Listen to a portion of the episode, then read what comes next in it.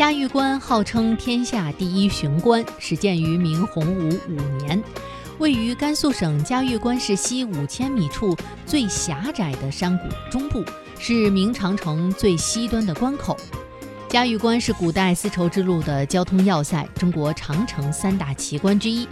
二零一六年的十一月，嘉峪关市被评选为了第二批国家全域旅游示范区。那今天的魅力小城，我们就走进甘肃嘉峪关。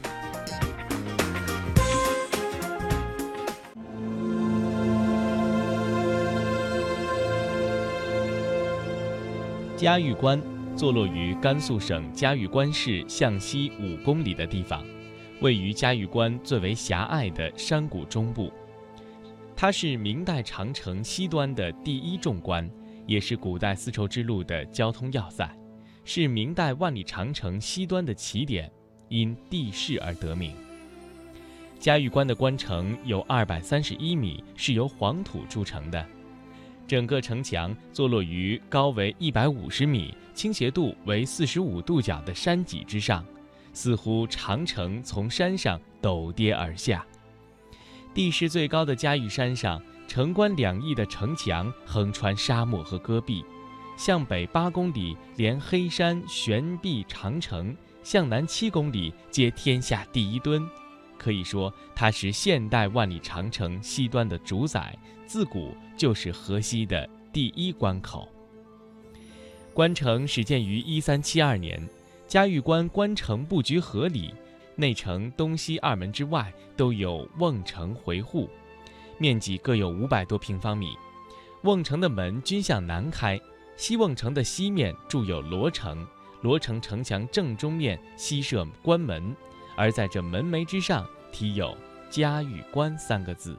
在清代时期呢，复建起来的啊。那么我们现在穿过的这个楼叫做文昌阁啊，文昌阁。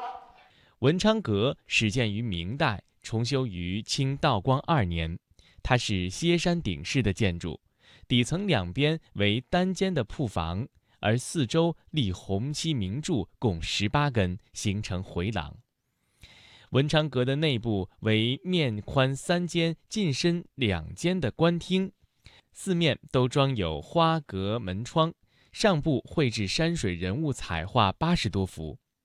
文昌阁在明清的时候，一般都是文人墨客会友、吟诗作画、读书的场所。而到了清代末年，则成为了文官办公的地方。为什么会把文官办公的地方称之为文昌阁呢？因为有一个星宿叫什么文曲星，文曲星降生转世呢，成为了非常有名的文人张亚子，所以呢，把文人办公的地方呢，称之为文昌阁。那么这个文昌阁呢，在明代它是最高文官办公的地方。到了清代呢，它就变成私塾学校了。因为到了清代，我们对西域的少数民族实行的不是冷兵器的攻打，而是怀柔的政策。所以到了清代，这就变成私塾学校，非常有钱有地位的人家的孩子才可以送到这里来上学的啊。那么我们在这个楼上呢，每一个楼的拐角处都能够看到什么龙的造型。那么我们把它称之为吉兽啊，龙生九子。那么它所处的位置不一样，它的作用呢是不一样的啊。那么我们现在呢看到的呢，这个是焦土，那么它的作用是登高跨远、吞云吐雾、求得雨水的。也就从建筑上来说啊，那么在明代的时候，这个地方呢就已经非常干旱少雨了。那么在这个文昌阁与城楼的中间，我们可以看到有一个什么？关帝庙啊，关帝庙。那么，在我国历史上呢，遗留到今天有许许多多的关帝庙。为什么会有如此之多的关帝庙呢？因为关羽他是众多的历史人物中唯一一个受到三教——儒教、道教、佛教三教同时崇拜的一个人物啊。那么，为什么把这个关帝庙建在这里呢？又因为关羽他是一个武将之神，大家仔细去看，把一个武将之神的庙宇建在离城墙一米的地方，最主要起到是镇关的作用啊，镇关的作用。嘉峪关的戏台是当时守城的官兵以及城内的居民，还有过往商旅的重要的娱乐场所，其形制为典型的中国传统的古典戏台。由木质的屏风把前后台分隔开来，屏风正中央绘制了八幅人物图，他们就是大家熟知的八仙。而整个戏台的顶部，则是中国传统的图案八卦图。要知道，八卦图是中国古代思想文化和科学的综合反应。而在这戏台两侧，则书写有一幅对联，上联是“离合悲欢言往事”，下联是“余弦终宁任当场”。可以说，这幅对联高度地概括了古往今来人间世事的演绎变化，以及戏曲演出场所的功能作用。呃，那么这个戏台大家可以看一下啊。那么这个戏台呢，它融入了当时人们的信仰、当时人们的思想啊、当时人们的文化。那么大家首先来看一下这个戏台呢，它的基座非常的高啊，非常的高。那么仔细看一下，有没有戏子上去的地方啊？没有，没有梯子，后边一样也没有。那么也就是说呢，从这个地方来看，说明在古代的古代的戏子相当于我们现在的什么歌星、舞星一样的。但是呢，古代的时候戏子的身份是非常卑微的，他们唱戏的东西不会有人给他们专门搭一个梯子。所以说，当时你看所有的戏班梯子都是什么自己随身携带的啊。所以说，从此可以看出来，在古代的时候，戏子的身份非常的卑微。那么我们再看这个戏台为什么会建在这个地方呢？哎，为什么会建立在这里啊？因为当年驻守嘉峪关的士兵和将领啊和将领，那么他们呢都是，并不是说啊你非常有能力把你啊分到这个嘉峪关，你去当最高军事指挥官吧，不是这样的。因为那个时候的嘉峪关呢是非常偏远的啊，那么很那个哎，他呢他们呢是。打了败仗，或者是做了错事呢，被充军发配到这里来的啊。那么他们既然发配到条件非常艰苦的嘉峪关，那么他们呢就想很想呀打一个胜仗去表一功，哎，然后呢离开这里。但是呢，当年的嘉峪关呢。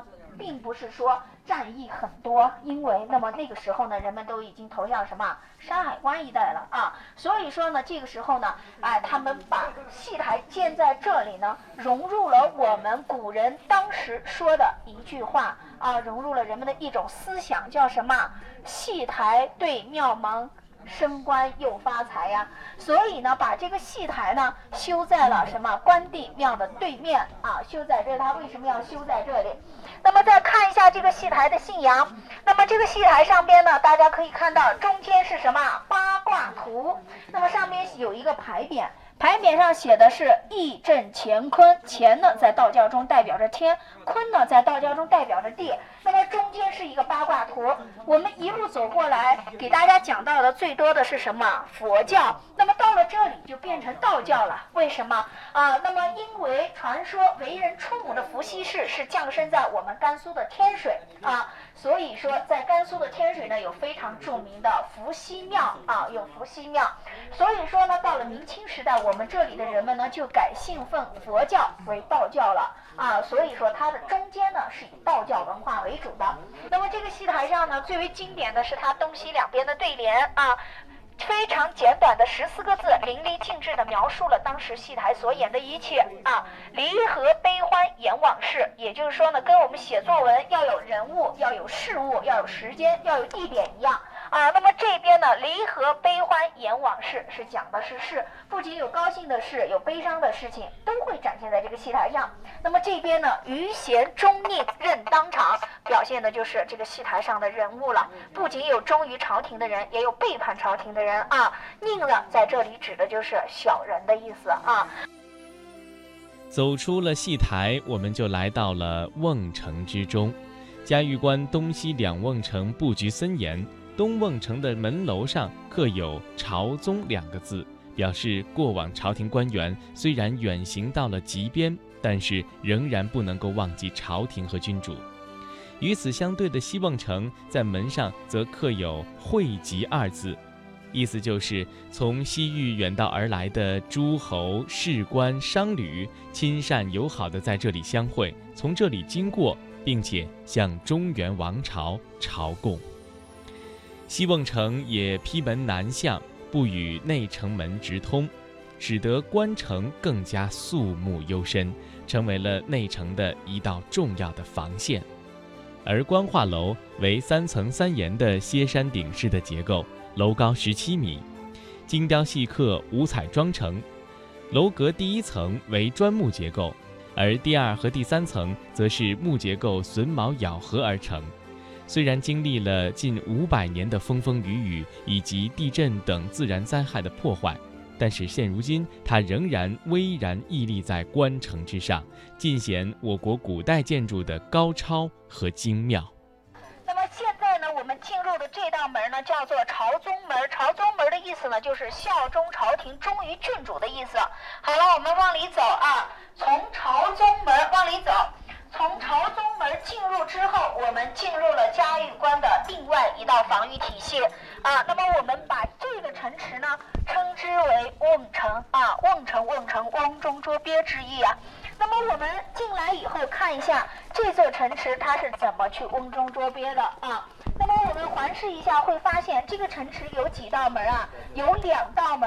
那么这两道门呢，是一个九十度的夹角啊。那么现在呢，我们把它称为什么？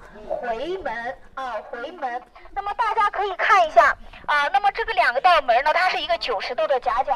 在古代的时候，冷兵器时期，少数民族是怎么去作战的？骑在马背上去作战的啊。那么很多呢，都是生活在马背上的，不仅骑马作战。